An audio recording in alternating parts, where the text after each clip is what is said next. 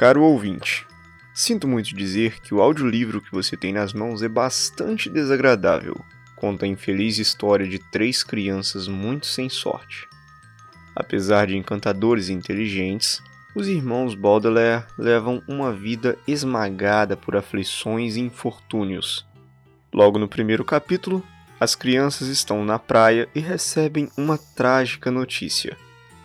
A infelicidade segue os seus passos, como se eles fossem ímãs que atraíssem desgraças.